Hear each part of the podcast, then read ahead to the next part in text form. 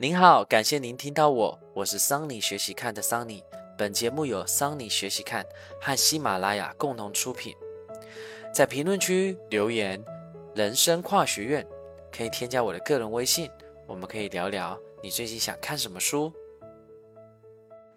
兄弟的守护者，虽然用火呢带来许多优势，在十五万年前呢，人人类仍然是边缘生物。这时的人类呢，已经能够把狮子给吓走，能够在寒冷的夜晚生火取暖，偶尔还能把身体给烧了。但就算这时候，所有的人种加起来，从西西呃印度尼西亚一直到现在西班牙地区的伊比利亚这个半岛，所有的人数呢加起来也不足百万，对于整体的生态根本来说是微不足道。这个时候，我们的这个物种智能。好，Homo sapiens 已经出现在世界的舞台的，但不过只是自自顾自的在一个角落，非洲的一个角落。那么我们目前还没办法得知智人大概是从何时，好由何种早期人类演化而来。OK，那么到时候等一下我们会提到这一块，因为我认为它不是一个线性的发展。但多数的一个科学家都同意，大约在十五万年前，东非就有了智人，外貌基本上跟我们一模一样。呃，作者比喻。现代的停尸间如果突现突然出现一个自然的尸体，验尸官根本不会发现有什么不同。在有了火之后，他们的牙齿跟啊这个颚骨啊比祖先还要来的小，而且大脑容量又比较大，大概一千二到一千四左右，与我们相当啊相与我们现在相当。科学家基本同意，大概在七万年左右。啊，七万年前，智人大概从东非一直扩张到阿拉伯半岛之后，横扫整个欧亚大陆。那大概在一点六万年前左右的时候，扩张到在现在的北美地区；一点四万年到我们现在的这个中南美洲这个区域，智人不停的扩张啊。智人来到阿拉伯半岛的时候呢，欧亚大陆多半还居住了其他的人种。那么其他的人种后来都怎么了呢？关于这个点。有两个不同的理论啊，第一种是混种繁衍理论，啊讲讲到的是不同的人种一见钟情、两情相悦或相互交融，认为智人从非洲迁移到世界各地啊，与其他人混种繁衍而形成今天的一个人类。那当然了，我对这个有不同的看法，等一下我会表述一下。例如，智人抵达中东到欧洲的时候，他会遇到尼安德特人，这些人肌肉。哦，更加发达，脑容量更加大，也更能适应寒冷的环境。他们会用工具，会用火，啊，打猎技巧更加高明，而且他们有铁证证明他们会怎么样照顾病人跟弱者。哦，那么考古学生曾从这个尼安德特人遗骸发现，哦，有些。这个严重身体的身呃身体残疾的人呢，活了很大的岁数，可见有亲属提供照料哈。那么许多的卡通跟漫画都把尼安德特人描述的很笨啊、粗鲁的血巨人，但呃根据进来的证据呢，并非如此啊。肯定作为我们一般人，肯定你很不能理解，就是说，其实，在远古时候是这样子啊，它本身就是一个弱肉强食的社会，而且呢，食物也不够。啊，甚至不一定有足够的住所提供给这些病人或弱者。OK，然后再一个是自然选择啊，因为很严酷的环境之下，我还要多照顾一个人哦。那么，所以这个也是间接促成的什么？代表说他粮食肯定充足嘛？啊，所以不然农业革命为什么慢慢大家慢慢选择？其实我觉得，从我们可以从这个这本书《人类简史》这本书慢慢了解，人类在选择上，它也是偏向怎么样？的确从左手是好的还是右手是好的？有时候你往两个方向一走，你自己就知道了。哦，所以农业革命为什么没有办法做得起来？哦，它的确是的确整体来讲，它的确带给人类的益处是大于劣势的啊。那再来一点就是说，如果你没有细心的照顾，等于就是说这个病人跟弱者，如果没有一个人专门的照顾他的话，其实他是很容易就离开的。OK，所以代表说我们要多余的一个人。是不不适用于生产的人啊，所以这一点的确是啊，证明说当时的这样，我们的尼安德特人啊，他的发展，他的社会也已经很健全了。那么根据混种繁衍理论，智人呢来到尼安德特人呢的地盘时候呢，两个怎么样开始混种繁衍，直到合二为一啊？但果真真是如此，今天的欧亚人就不应该是什么纯种智人，而是智人加尼安德特人的混血儿。同样的，在智人抵达东亚的时候，也会和当地的直立人混血繁衍。因此，今天的中国人和韩国人也应该是智人跟直立人的混血儿。还有另外一个观点，它是叫替代理论，双方水火不容，互有反感，甚至怎么发生种族屠杀。根据这一理论，智人和其他人种的生理结构还是有所不同的，不仅不能交配，怎么样是体位天差地别，所以想天雷沟通地位，简直对啊天方夜谭。而且就算有个这样尼安德特人的罗密欧配上智人的朱丽叶，但因为两个人基因相差甚远，很难产下繁衍的后代，于是这两个人种呢，可以算是泾渭分明。而等到尼安德特人，不论他是自然灭绝还是遭到屠杀，他们的基因也同样是灰飞烟灭。从这点看来，智人所做的啊，这就是取代了所有先前的人种，而不是和他们这样混种繁衍。而如果真是如此，现今所有人人类只要溯本追呃追本溯源，都应该能追溯到七万年前的东非都是纯种的智人。这两个理论啊。何者正确，会对后者的推论造成极大的影响。从演化的角度来看，七万年一点都不长。如果替代理论是正确的，也就是说，现代人类的基因库大致相同，对不对？我们都是怎样？都是纯种智人。现在我们看到的各族群的怎样差异，种族的基因差异可以小到差异的小到无足挂齿。然而，这种种混种繁衍理论如果正确，那么可能在几百万年前就可能种种下现代的非洲人、欧洲人和亚洲人的基因的差异，这点可以说是政治上的什么一处火药，也可能怎么爆发这种种族理论主义。那为什么会这么去去说这件事情呢？啊，因为你自己想想啊，也就是说，如果你你我们都知道，就是说全世界并不是所有的国家跟地区。都是强调和平，去强调平等，那甚至还会有歧视。哪怕是我们不同，我们现在就是单单只是不同省份、不同城市，我们都会有地域歧视；不同的肤色，我们就会有歧视。那么，当如果今天科学上面证实了这些人在什么本质上他真的不同，不是一类人的时候，假设非洲人跟欧洲人不是一类人的时候，他们更有理论怎么样？更有依据说。你跟我不是一类的，我觉得你怎么样怎么样怎么样啊？其实包含我们就是小到我这个村跟你那个村，我们都可以吵得起来，更何况是在整个种族呢？啊，我相信，呃，作者想表达的是这个意思啊。啊，最近近十年来，替代理论一直是在这个领域大致的共识。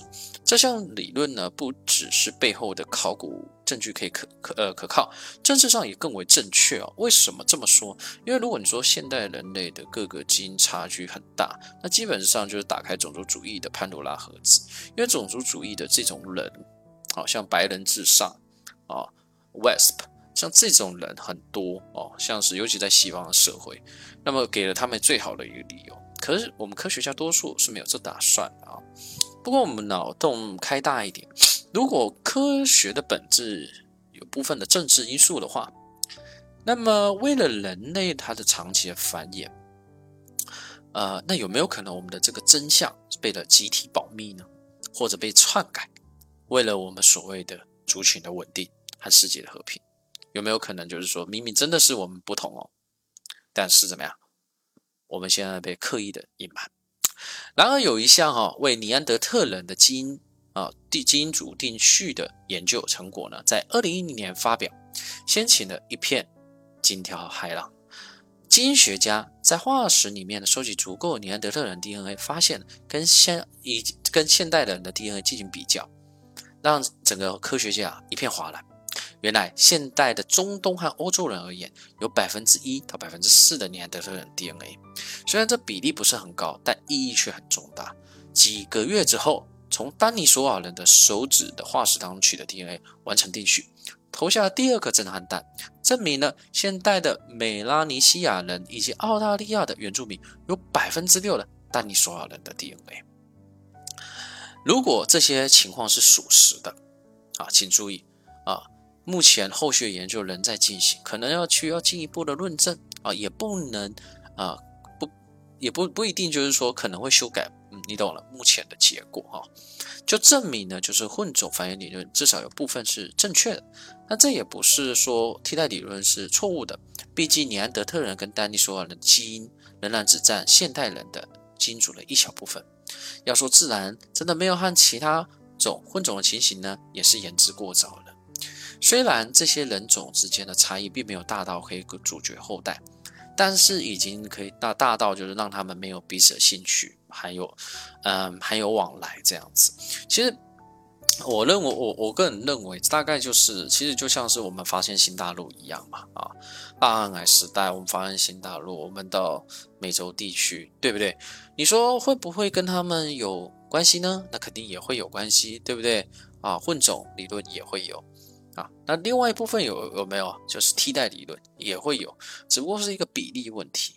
那只不过是可能我们携我认为啊，那么他们慢慢的视为可能跟我们携带的这个病毒有关系啊，携带的病毒。我个人认为，我就觉得说，因为你在可能他，你懂，我们懂，我们是智人嘛，从东非过去。也许我们携带的在热带地区携带病毒病菌更多，而他们在寒冷的区域里面啊，是吧？那纬度比较高，病毒的活跃性没有那么强。那我们过去的时候影响他们的，OK，这是我自己个人的 推测了哈。这么说来哈，智人、尼安德特人还有丹尼索瓦人，他在嗯生物学上的相关性究竟该如何解释？显然，他们不像马跟驴一样完全不属于同一个物种，但他们也不是什么斗牛犬和西班牙猎犬一样归属于同一个怎么样物种的不同族群。毕竟，现实的生物界限呢，并不是非黑即白，还有明显的灰色地带。只要由共同的祖先演化出来的物的这个物种。啊，譬如说马跟驴，都应该在某个时间段，它们有共同的什么族群，像是斗牛犬跟西班牙猎犬，而必然在某个时间段啊，怎么样？它们有相同祖先，但是也必然某个时间段怎么样？这两个族群它的差异达到一定程度的时候啊，但仍然能够什么交配，产下能够生育的后代。接着又再经过一次图片，才终于切断了这个连接。它是一个循序渐进的过程，而不是突然变化的过程。看来，嗯，现在看来，大概在五百呃五万年前，智人尼安德特人和丹尼索尔人正是站在这个临界点上面。当时他们几乎啊，几乎但啊还不完全达到各自独立的物种，它就在那个模糊地带。我们在下一章也可以看到，就是说，自然尼安德特人还有丹尼索尔人，他们不仅在基因序、身体特征。方面已经大为不同，甚至在认知、社会能力也相差甚远。好，不是我们理解那么简单而已。哈，然而看来还是只有极少数的情形，让自然还有尼安德特人拥有生育的一个下代。所以这么说啊，这两个族群啊，并没有混种的情形。而是有少数啊尼安德特人怎么样搭上智人的这班特快车？其实他肯定会有一部分的，这个不用想都不用想。但想想在历史上，曾经有一段时间，对吧？智人能够与不同的怎么物种的动物交配，还能生小孩啊，真是让人家感到毛骨悚然。然而，如果尼安德特人、丹尼索尔人和其他人类的物种并没有和智人混种，那他究竟去哪呢？有一种可能就是被智人赶尽杀绝的。那我觉得有可能啊，我觉得我之前也提到，有没有可能它发展的比我们更好，早就离开了地球了？啊，这开玩笑的。想象一下，有某个智人的部落来到巴尔干半岛的山盟山谷，这里数十万年都是尼安德特人的家里，新来的智人开始狩猎啊，受禄，而尼安德特人传统上，他则是靠靠着采集坚果、浆果为生。但是我们下一章会提到，由于智人的技术进步，社交技能高。在狩猎跟采集上更为熟练，于是族群迅速扩张。相形之下，尼安德特人呢就显得啊是左支右绌，发现生活越来越困苦，连糊口都是难上加难。于是他们的人口逐渐下滑，逐渐走向灭绝。而或许有极少数的例外，就是这有那么两个伊尼安德特人，最后也加入了智人的这个族群，成为他们之间的一员。啊，还有另外一个可能。还有另外一个可能啊，就是认为资源呢是互越越竞争越来越激烈，最后爆发暴力冲突，种族灭绝。毕竟宽容真的不是智人的特色，即便到了现代，我们刚刚也提到，不过是肤色、方言、宗教的不同，我们动不动就要跟人家大动干戈，甚至要跟人家网络上互呛，好像要把人家跟人家怎么样一样。就是说，我们对于很多跟你不一样的人包容性很低呀。包容性很低啊，就是我们对于这种都属于情感类的，呃，感知，嗯，情商我觉得真的不高，非要把对方赶尽杀绝。而远古的智人面对这个可是，嗯，可是个完全不同人类的物种，你就怎么可以期待他怎么样更加宽容呢？呃，很有可能当智人碰上尼安德特人的时候呢，他们发生了一个非常严重的种族清洗运动。尼安德特人和其他的人类物种究竟发生什么事情，足以引起许多历史上的想象。如果除了你智人以外，尼安德特人、丹尼索尔人也同样活着下来，那这世界会变成怎么样呢？我们可以想象一下，如果世界上同时有好几个不同的人类物种，我们会有怎样的文化、社会跟政治结构呢？对不对？啊，举例来说，我们的宗教信仰会是怎么样的呢？圣经会不会说尼安德特人也和智人一样有？灵魂呢？耶稣牺牲自己会不会是为了净化、洗呃洗净丹尼索尔人的罪呢？哈，古兰经会不会对所有的啊人类物种一视同仁呢？都为他们在一一甸园呃到乐园里占了个位置？孔子会不会说我们也要仁者爱人，对待这个尼安德特人和丹尼索尔人呢？尼安德特人会不会在古罗马的军团中服役呢？又会不会也服服侍了中国庞大的朝廷呢？美国独立宣言所揭示的而坚定的人生而平等、自由平等，指的会不会包含了所有人属的物种呢？马克思会不会呼吁所有人类物种的功能都该团结呢？啊，这点的确是我们该去啊思考的。呃，我觉得。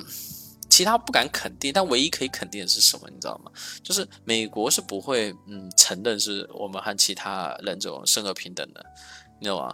就因为如果真的是这样的话，他这不是这样族群，他就是你看印第安人，你看现在的这个黑人，他到现在这个时代了，还有那么严重的歧视在这个社会当中，我们只能说比几百年前那肯定是好的，比十七世纪的时候肯定是好的，但是还是很严重。啊，我觉得相较于我们在中国，我们在台湾，那都是一个很很很 peace 的一个区域啊，很很 peace 的区。相较于他们在对于不同的这个这个族群，而在过去的三万年前，智人已经太习惯我们就是唯一的人类物种，我们很难接受怎么样，就是其他的可能性哦。那么对智人来说，没有其他同属人类的物种。就很容易让人怎么样？自以为是的造，自以为是觉得是自己是造物的极致，以为自己是整个整个动物界仿佛就隔着一个护城河，懂吗？于是等到达尔文提出什么智人也不过是一个动物的时候，有些人大发雷霆。即便到现在，怎么样，也还有人不相信，怎么样，是吧？不愿意相信，如果尼安德特人尚未灭绝，我们真的还会以为我们是独一无二的生物，与其他动物都不同吗？或许正因如此啊，我们的祖先才决定怎么样把尼安德特人赶尽杀绝啊，也很有可能对智人来说，虽然尼安德特人和自己的相似到啊不足于一体，但你懂的，也相异到无法接受了哈，包容性太低啊，也是我们这个人群的一种劣根性吧。不论智人是否。罪是会罪魁祸首，但每当他们达到一个新地点的时候，当地原生的人类族群很快就会灭绝。现存历史离我们最近的就是那个梭罗人哦，啊遗址，大约在五万年前，丹尼索瓦人在呃那之后呢，不久就已经绝迹了。至于呃尼安德特人呢，是大约三万年前的时候就退出世界舞台，而到了一万两千年，像小矮人般的人类。也从就是佛罗里斯岛消失的哈，他们就梭罗人嘛，啊，他们只留下一个狗这个 骨头、石器，几个还存留他们在我们 DNA 里面的基因，以及许多悬而未决的谜团。他们的离去也让我们智人成了最后人类的物种。究竟智人自身的关键是什么？我们为什么我们可以如此啊？怎么样迅速的抵达？遥远而且生态各异的栖地呢？而且可以落地生根。我们是怎么将其他人类赶出世界舞台？为什么连强壮、头脑发布、头脑发达的、不怕寒冷的尼安德特人也无法抵挡住智人的屠杀？相关的争辩必然会继续。而目前最有可能性啊，正是呃让人得以辩论的地方啊。智人之所以能够征服世界，是因为有独特的语言。这在下一章节以及往后章节陆陆续续都会提到这个也后面的结论。那么我们可以大概了解一下，就是说一开始智人、尼安德特人、梭罗人、爪哇人等等，他们都有共存过一段时间。那么 他们甚至彼此结合过啊，甚至彼此的攻击啊、侵占过。但是经过长时间的一个时间下来，除了智人，其他物种慢慢消失了。那不论是哪一条理论呢？啊，我们最后汇聚成心智人啊，就是我们现在这种人叫心智人，因为毕竟有结合过嘛。然后在这一个人种的基基础之上呢，发展出我们现代人。所以我觉得说我们的心智人呐，用心智人，我个人觉得用心智人这个词会比较好啊，因为我们毕竟还是有跟人家结合过，只是我们不愿意去承认而已哈。那这个是呃我的观点，也跟大家分享一下。好了，今天就聊这么多。一个人能走多远，关键在于与谁同行。我们用跨越山海的一路相伴，希望得到你订阅、分享、评论的称赞。我是桑尼，我在桑尼学习看，与您不见不散。